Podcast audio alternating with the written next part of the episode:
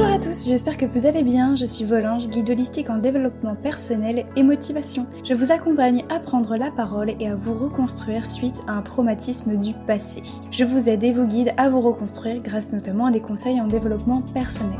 Vous pouvez me retrouver sur Instagram sous le nom de Volange avec 3 L et n'hésitez pas à rejoindre le mouvement que j'ai créé qui est le hashtag Volange Life. Je serai ravie de voir vos publications. Libérons notre parole, partageons notre histoire et créons notre liberté. Bonjour à tous mes anges, j'espère que vous allez bien. Je suis vraiment ravie de vous retrouver pour ce tout nouveau podcast. Aujourd'hui, tu l'as vu dans le titre, on va parler de reconstruction. De reconstruction, alors j'ai trouvé huit étapes de la reconstruction suite à un traumatisme. On va voir donc quelles sont ces étapes-là justement comment savoir un petit peu où c'est qu'on en est aussi. Donc c'est un petit peu les questions qu'on va aborder dans ce tout nouveau podcast aujourd'hui. En effet, on va parler reconstruction. Vous savez, pour celles et ceux qui, m'écouteraient pour la première fois sur ce podcast-là, et d'ailleurs c'est dans mon titre de podcast, de l'agression à la reconstruction. Comme vous le savez, j'ai été victime d'une agression sexuelle. C'est très important de l'agression sexuelle. Je sais pas si j'en ferai pas un autre podcast sur le fait de minimiser les faits on ne parle plus d'abus. Euh, pendant très longtemps, j'ai parlé d'abus, mais je m'égare sur. C'est pas du tout le sujet de ce podcast-là. je voulais vraiment vous parler de reconstruction parce que j'ai maintenant du recul. Euh, mon histoire, voilà, mon agression, j'ai été agressée quand j'avais 8-10 ans et ma reconstruction a duré plus de 10 ans. Donc, je, voilà, j'ai un petit peu de recul sur cette expérience-là et en réfléchissant, je me suis aperçue qu'il y avait huit étapes fondamentales dans la reconstruction. Alors c'est huit étapes qui sont vraiment basées sur ma propre expérience personnelle. Donc si jamais par exemple toi aussi, vous aussi, vous avez vécu euh, un traumatisme dans le passé, peut-être que les étapes sont différentes, peut-être qu'il y a d'autres choses, euh, il y a moins de choses, etc. Donc voilà, c'est vraiment basé sur ma propre expérience, mais je voulais vraiment euh, vous en faire part parce que c'est une étape et un cheminement qui est quand même important, la reconstruction d'un traumatisme, et que je voulais en faire un podcast un peu général. Euh, pour, euh, voilà, grosso modo, je pense qu'il y a d'autres choses, il y aurait beaucoup d'autres choses à dire sur la reconstruction. En tout cas, voilà. Donc, sans plus tarder, on va commencer tout de suite avec la première étape que j'ai appelée le déni et le refoulement. Alors, c'est cette phase, la toute première, où on veut absolument pas voir les choses. On fait semblant, on veut à tout prix effacer son passé, on ne veut pas en entendre parler, on ne veut pas en parler, voire même on contourne le sujet, on est mal à l'aise quand on écoute ou quand on voit à la télé euh, des, propos par exemple qui feront référence à notre passé, etc. Sauf que le fait de... Alors soit ça peut être volontaire et involontaire, mais ça j'en avais déjà fait un podcast à ce sujet-là, le refoulement volontaire ou involontaire. Parce que moi, donc c'était les deux. J'ai vécu les deux, mais j'en avais fait un podcast à ce sujet-là sur le refoulement. Pendant près de dix ans, bah, la mémoire de l'enfant a switché totalement ce qui m'était arrivé. Puis après, je me suis souvenue, mais j'ai volontairement, euh, voilà, je ne voulais pas du tout en parler et je voulais pas voir les choses en face.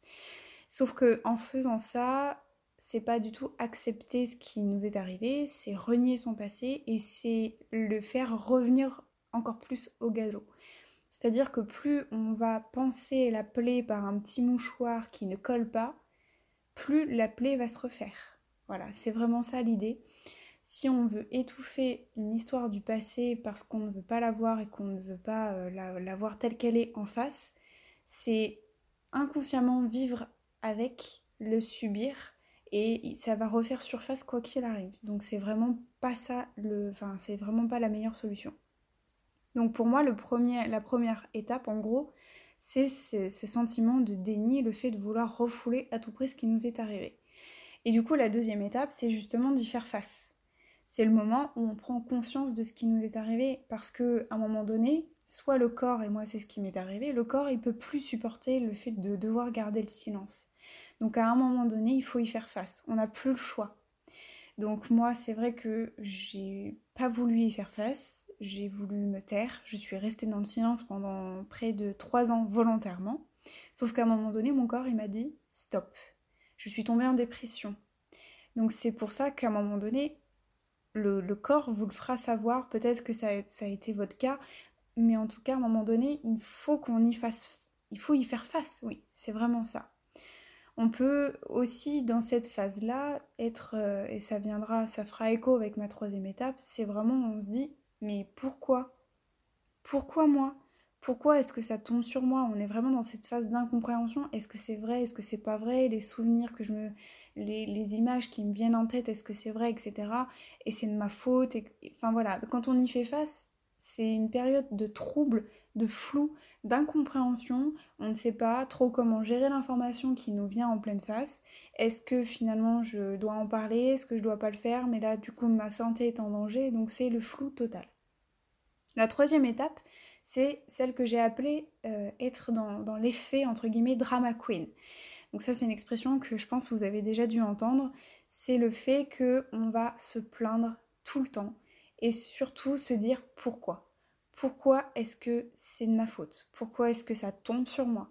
Pourquoi, qu'est-ce que j'ai fait pour mériter ça? Pourquoi ça tombe toujours sur moi? Et on estime dans cette phase-là de, drama queen, quand on se plaint tout le temps, qu'il n'y a rien qui pourra nous relever, que de toute façon c'est notre faute, on est voué à l'échec, qu'on a mérité ça.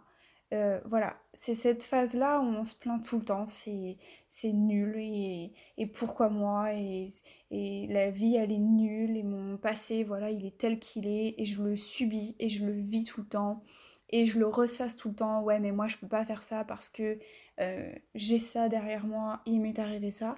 Donc c'est vraiment cette phase où on va se plaindre tout le temps, tout le temps, tout le temps. Et, et on en veut à tout, à la vie, à tout, enfin voilà. Donc les deux premières, enfin la deuxième étape et la troisième étape, je dirais, sont un peu corrélées si vous voulez, dans le sens où on se pose beaucoup de questions, c'est un peu flou et en même temps on se plaint tout le temps parce que c'est pourquoi nous, et pourquoi moi, et pourquoi ceci, et pourquoi cela. La quatrième étape, donc il y a un gros travail hein, qui se fait entre chaque étape. C'est très important. Tout ne se fait pas du jour au lendemain. Ça peut prendre des années, voire euh, une vie entière. Donc j'en suis bien consciente, mais encore une fois, je, généralise vraiment mes propos. La quatrième étape est euh, celle que j'ai appelée le fait de prendre conscience qu'on est victime et de poser des mots. C'est une étape qui est hyper importante et qui est fondamentale pour moi. Vraiment, cette étape-là, il faut, il faut y passer à un moment donné. C'est le moment où on va enfin poser des mots sur ce qui nous est arrivé. On n'est plus du tout dans le déni, on n'est plus du tout dans le, dans le refoulement, pardon. On prend vraiment conscience de ce qui nous est arrivé, on décide de voir vraiment les choses en face telles qu'elles sont.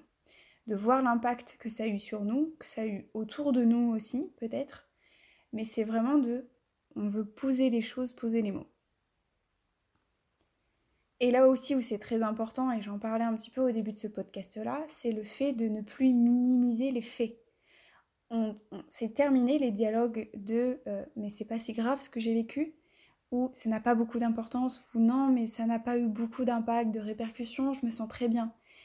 Ça c'est vraiment des choses que je, je vous parle vraiment à cœur ouvert parce que je les ai moi vécues pendant très très longtemps j'ai dit aux personnes qui m'entouraient, et je me souviens même pour une petite anecdote, euh, j'allais voir une psy quand j'étais au lycée et je me souviens lui avoir dit voilà, il y a un membre de ma famille qui a, qui a abusé de moi, parce que je, parlais de cela encore et je reviendrai juste après.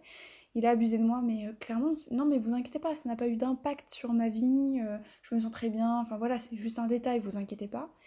Et après ça, je me suis mise en colère contre la psy qui voulait absolument parler de ça et je ne suis plus jamais retournée la voir après. J'ai prétexté que j'avais mon bac de français à gérer, etc. Donc je m'en souviens vraiment très bien comme si c'était hier. C'est pour vous dire à quel point ça marque. En tout cas, il y a cette phase-là où à un moment donné, il faut se dire stop, non, c'est grave ce que j'ai vécu. C'est grave, vraiment. Et il n'y a pas d'échelle, je dirais, entre la gravité des faits entre vous et moi. Les traumatismes que tu as pu subir, que vous avez pu subir et les miens, sont tous à un même niveau.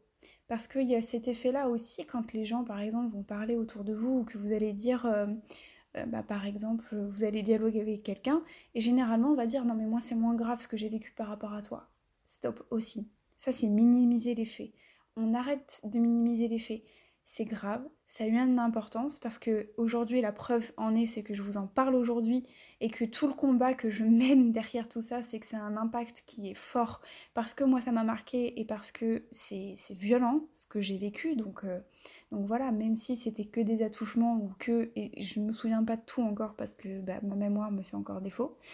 Donc voilà, ça c'est quelque chose que je travaille encore, mais Bon, j'ai appris à lâcher prise, mais je m'égare encore, je suis désolée. en tout cas, stop de, minimiser les faits. On arrête le langage de sourd, ça n'a pas d'importance, ça n'a pas eu d'impact, c'est faux. Et aussi, l'autre point sur le fait de minimiser les, faits, je m'en suis rendu compte il n'y a pas si longtemps que ça, il y a que quelques mois, quand j'ai fait une formation sur euh, les violences et justement les répercussions que ça pouvait en avoir. C'était une formation qui était super intéressante, j'ai appris beaucoup de choses, et notamment je me suis exprimée sur l'idée de l'abus sexuel. Moi, je disais, bah, j'ai vécu un abus sexuel pour moi. Et l'intervenante m'a dit, stop, non, là, c'est minimiser les faits. Tu avais, ce que tu as vécu, c'est une agression sexuelle.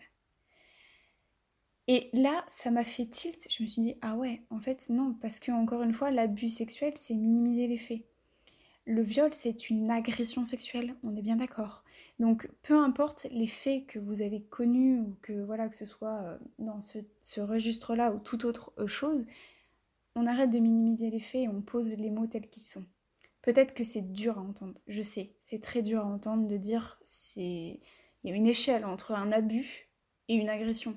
Je suis tout à fait consciente de ça. Mais la réalité, elle est là si tu as vécu quelque chose de ce type-là, c'est une agression sexuelle. C'est pas juste un abus ou des attouchements, etc. C'est très grave. Donc voilà, je voulais juste. Euh, cette quatrième étape, pour moi, elle est fondamentale, elle est importante. Parce que c'est là qu'on prend conscience de la gravité des faits, des choses et d'autres. Que voilà, pendant des années, moi j'ai minimisé les faits. Et ça m'intéresserait d'ailleurs d'avoir votre retour de, de victime. N'hésitez pas à me contacter en message privé euh, sur mon compte Instagram qui est Volange, mais vous avez le lien dans la description, il n'y a pas de souci.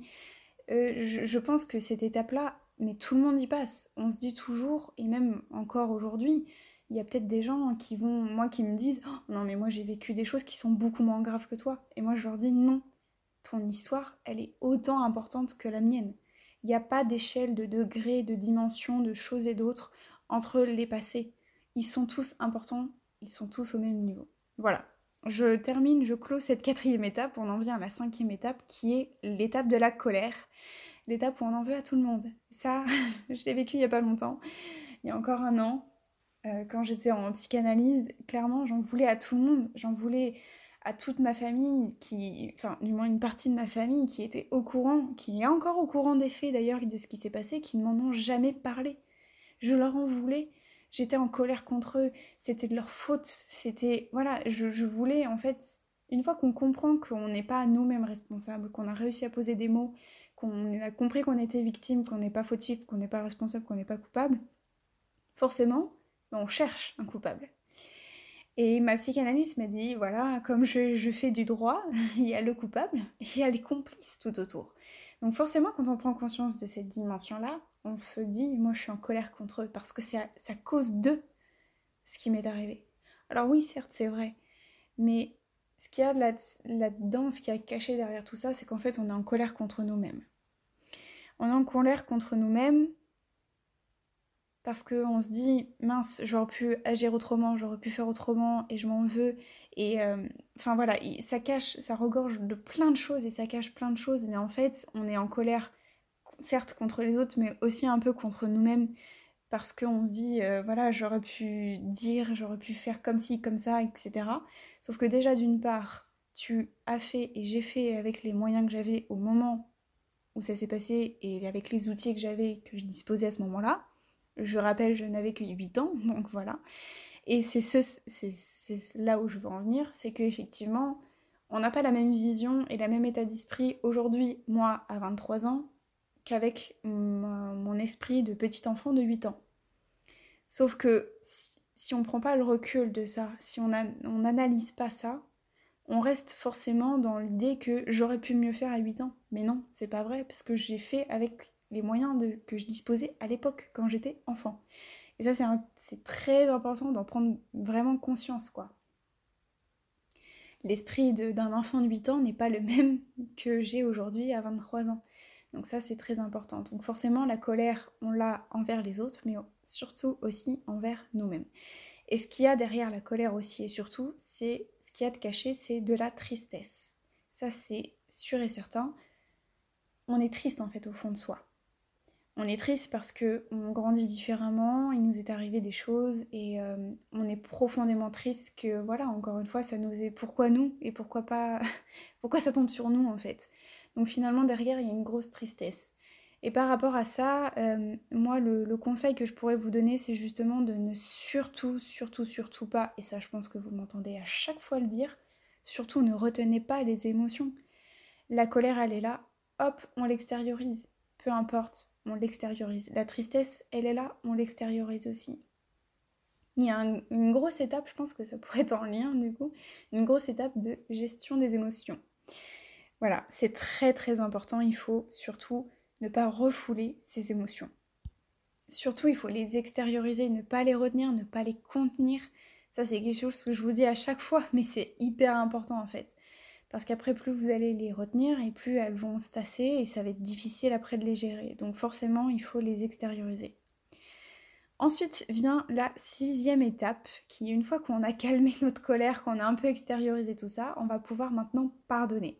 C'est le moment du pardon. Alors pour moi, c'est une étape qui a été très difficile et qui l'est encore aujourd'hui, je vais vous expliquer pourquoi. J'avais fait d'ailleurs un podcast à ce sujet-là et je vous invite vraiment à aller l'écouter parce que je ne vais pas tout redétailler encore une fois ici, mais vraiment je t'invite vraiment à aller l'écouter. Pour moi, le pardon, il y a deux dimensions. La première étape, c'est le pardon envers soi-même.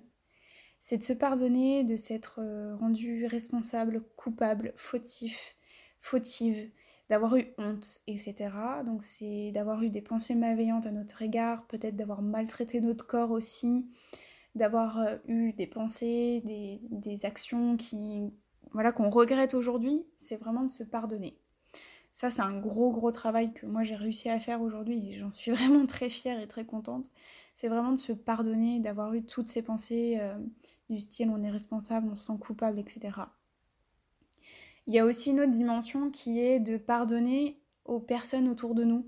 Euh, par exemple, moi j'ai pardonné à ma famille, à mes parents, qui euh, ont fait avec les moyens qu'ils avaient. Parce que c'est vrai qu'on peut leur en vouloir de ne pas avoir protégé leur petite fille, mais ils ont fait aussi ce qu'ils pouvaient avec les outils qu'ils avaient à ce moment-là. Et eux aussi ont leur part à gérer et ont leur propre responsabilité, leur propre gestion des émotions. Et ça, c'est autre chose, c'est euh, un autre travail de, reconstituer les places de chacun, etc. Donc euh, voilà, c'est autre chose, c'est peut-être un autre thème que je pourrais vous en parler si ça vous intéresse. Mais vraiment, c'est aussi de pardonner aux personnes qui ont fait ce qu'ils pouvaient avec les moyens qu'ils avaient. Il y a une troisième chose qui pour moi est encore très compliquée aujourd'hui et sur laquelle je devrais travailler, c'est de pardonner à justement ceux qui m'ont fait du mal, donc à mon agresseur et à tous les complices. Aujourd'hui, j'ai encore beaucoup de mal à ça et je vous le dis vraiment en toute vulnérabilité parce que je n'arrive pas encore à comprendre pourquoi je devrais pardonner à quelqu'un qui m'a fait du mal. Voilà. Je sais que je, vous le dis vraiment en toute vulnérabilité parce que beaucoup diront mais non, faut leur pardonner, voilà, regarde ce que tu arrives à en faire de ton passé, etc. Certes, mais euh, j'arrive à pardonner mais je n'oublie pas. Et ça, c'est très important. Et surtout quand je vous dis de pardonner, et on arrive à la septième étape qui est l'acceptation, c'est peut-être accepter, pardonner, mais ne pas oublier quand même ce qui s'est passé. Et ma transition est toute faite du coup sur la septième étape qui est l'acceptation et le lâcher prise du passé, puisque quand on a réussi à pardonner à soi déjà, c'est très important, et eh bien on va pouvoir accepter les faits. Alors accepter quand je dis les faits, c'est accepter le passé tel qu'il est, d'accord? Qu'on ne peut pas le changer, on l'accepte, on le prend tel qu'il est. Par contre, c'est pas accepter les faits euh, en eux-mêmes. On est bien d'accord, je ne tolère en aucun cas les abus, les violences, les agressions, les viols, etc. Ça, c'est niet, c'est non. je vous le dis, c'est en majuscule non, N-O-N, clairement, c'est pas possible. Mais c'est accepter que on prend notre passé tel qu'il est et on va vouloir arrêter simplement de, le contrôler, de lâcher prise, d'arrêter de, le subir, de vivre euh, tout le temps et de le ressasser tout le temps. C'est juste de prendre les, faits, le, passé tel qu'il est. Voilà, il est là. Et maintenant, qu'est-ce que j'en fais? Et voilà, ma transition est toute faite vers ma dernière ultime étape, ma huitième étape, qui est la contribution au monde, comprendre et tirer les leçons justement de son passé. Qu'est-ce que je peux en faire aujourd'hui? Quelles leçons je peux en tirer? Qu'est-ce que ça m'a apporté? Quelle expérience? Et euh, du coup, je vais vous donner moi ce que j'en ai tiré de mon passé, avec beaucoup d'émotion, je m'en rends compte. De, mon histoire, de mon passé, euh, j'en retiens que je ne suis pas morte d'en avoir parlé. Et ça, c'est quelque chose qui peut vous sembler un peu, euh, un peu bizarre, un peu dérisoire, mais j'avais très peur de parler parce que j'avais peur de mourir. J'avais peur qu'il m'arrive quelque chose, que des représailles, des choses comme ça. J'ai pris conscience que je n'étais pas morte de cela. Euh, je suis aussi, la leçon que j'ai tirée de tout ça, c'est que je suis libre de faire ce que je veux. Je suis libre de parler. Je suis capable d'apporter quelque chose au monde, aux autres. Je suis capable d'aider les autres. Je, de mon histoire, je, je me rends compte que j'ai pu libérer la parole de beaucoup d'autres. Peut-être que c'est ton cas, toi qui m'écoutes, et j'en suis très fière de ça. De mon histoire, j'ai pu libérer ma créativité, mon libre esprit, ma, voilà, ma parole, tout simplement. Ça, c'est le plus gros du, du travail, c'est voilà ce qui m'a apporté. Je peux vivre, je peux sourire, je peux rire, je peux éclater de joie, je peux chanter, je peux danser, chose que voilà, je, me restreignais de faire avant, puisque je, restais dans le silence. Donc voilà ce que mon passé m'a apporté. Et surtout, de ce passé-là, voilà ma contribution, c'est de faire ce podcast-là, de pouvoir parler au monde, aux autres, euh, de partager tout ce que je fais sur Instagram. Je vous le dis vraiment avec beaucoup d'émotion, clairement. Euh, voilà ce que je pouvais vous dire en tout cas sur les étapes de reconstruction que moi j'ai vécues. Encore une fois, c'est vraiment basé sur ma propre expérience personnelle. Je terminerai ce podcast-là par une phrase mantra qui moi m'a beaucoup aidé dans toute mon étape de ma reconstruction, qui je pense n'est pas terminée, je vous le dis en toute honnêteté, puisque je pense qu'une reconstruction, euh, ça ne s'arrête pas à un moment donné, on se reconstruit toute une vie, je, je pense. Après, voilà, c'est mon point de vue. Donc je terminerai par cette phrase mantra qui moi m'a beaucoup aidé et que j'aimerais te faire parvenir aujourd'hui, c'est que votre passé ne vous définit pas. Par contre, c'est ce que vous décidez d'en faire qui vous définit. Voilà, je vous laisse méditer là-dessus. J'espère vraiment que ce podcast vous aura plu. Je vous ai partagé ça en toute vulnérabilité, encore une fois, en toute authenticité. Et, euh, voilà, n'hésitez pas à me faire part de vos retours dans l'espace des commentaires ou en message privé sur Instagram. Encore une fois, tu, vous aurez le lien et tu auras le lien dans la description de ce podcast-là. Je te dis à la semaine prochaine pour un tout nouveau podcast. Je te fais des gros bisous. Ciao